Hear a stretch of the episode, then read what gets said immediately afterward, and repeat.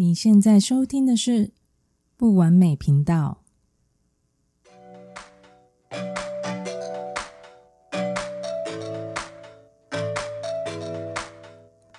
完美不需要追求，我们都在不完美的经验中体验、学习、成长，而成为一个更完美的人。嗨，我是 nishama。在节目开始之前，我先来回复一位听众朋友的留言。谢谢你，伊丽丝。我也很谢谢你留言跟我分享。谢谢你。这一周大家都好吗？希望我们每一个人都可以很健康平安的度过目前这一个状况。不知道平常大家有没有照镜子的习惯呢？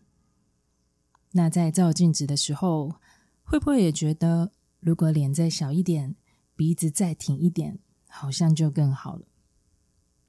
会不会也觉得如果腰再细一点，屁股再小一点，好像就更好了？她是 Amy，提到她，大家都会说她是一个外形很漂亮的女生。她很有礼貌，所以她人缘也很好。Amy 很要求完美，他总是可以看到哪里可以再更好的细节。当然，他还是选择了去医美调整他不满意的鼻子，还有不喜欢的脸型。他是一个很认真的人。他会认真的运动，也会少吃高热量的食物来维持自己的体态还有身材。他对流行的敏锐度也很高，很懂得穿搭品味。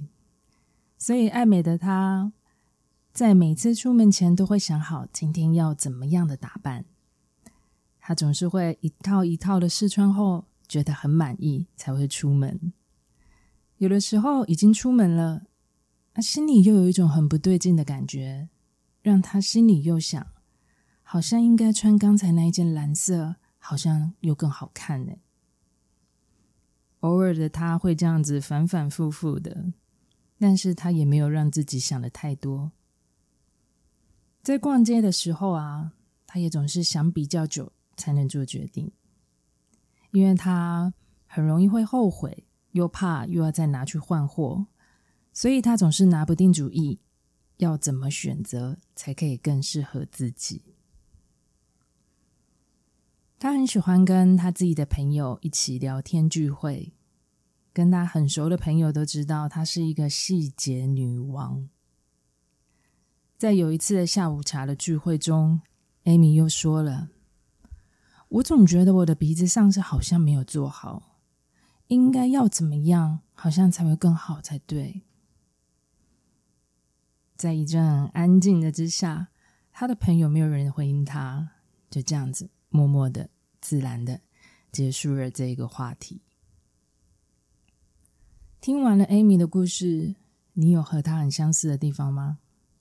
还是你身边也有类似像 Amy 这样的朋友？我自己回想，以前的我也有像 Amy 这样的影子。我在出门前的时候，真的花非常多的时间去打扮、试穿、搭配。这件配完了，又再配另外一件。而且我记得好几次还来个大翻盘，我最后穿出门的跟我刚才配来配去的完全不同一套。诶，我不知道大家有没有这样的、这样跟我一样的情况，就是白忙一场，花那么多时间，最后也跟刚才通通都不一样。现在回想，其实也只是为了想要让自己更有自信、跟更有信心而已。多数的人都会很想要解决眼里所看到的问题，但是事实上，他的问题不在于外表跟长相，而是有一个始终觉得不够好的自己。我们总是浪费很多的力气去修正许多不是真正的问题，才一直解决不了。重复的问题，那么是什么让他觉得不够好？这就需要花一些时间来好好探索自己。这也是我这些年一直花很多的时间在认识自己的原因。因为真正的问题，它会像一个孩子在玩躲猫猫一样，还会躲在你的身体的一个小角落。等到你找到它，整场问题游戏才会真正的停止，然后真正的结束。那减重的例子也是啊，为什么有些人始终就是瘦不下来？一方面责骂自己太胖了，一方面又控制不了食物的诱惑，或许。会不会是某部分深层的问题一直在影响着？可能是内在的焦虑不安所产生对食物的习惯跟需要。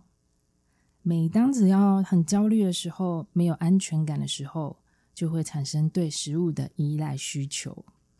所以，当他很想要瘦，可是内心却又产生很想要吃的欲望，身心就会开始拉扯。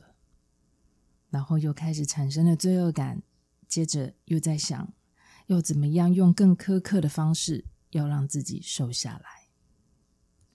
于是，这样的焦虑不安就开始越来越大，就像电视重播一样，不断的循环，不断的上演。这也就是为什么有部分的人减重一段时间后，又还是复胖了，又恢复到跟从前一样的状况。这也是我曾经掉进去的循环。不说减肥都还好，只要一想到要减肥，就会开始想想到很多更想要吃的东西。所以呢，暂时就先把你觉得过胖的问题放在一边吧。解决真正的问题，自然就可以很顺利的控制体重了。当然，吃自己喜欢吃的东西，它是一个很好的疗愈方式。这是很必须的。如果你没有像刚才那样子的例子，想减重却又一直产生罪恶感的重复循环，那就让自己轻松一点，放松的去享受，开心的去做你喜欢做的事就好。那什么才是真正的问题呢？这就好像是在找一个过敏源一样。当我们不知道是什么原因，就改变不了一直产生过敏的问题。一旦知道自己的过敏来源是什么，你困扰着的问题就不会再一直干扰着你了。这集祝大家都可以很顺利的找到你一直想要解决的问题。当问题变少了，快乐也就变多了。希望你也喜欢这一集的分享。如果你也喜欢这集的内容，也欢迎你上 Apple Podcasts 留言分享给我。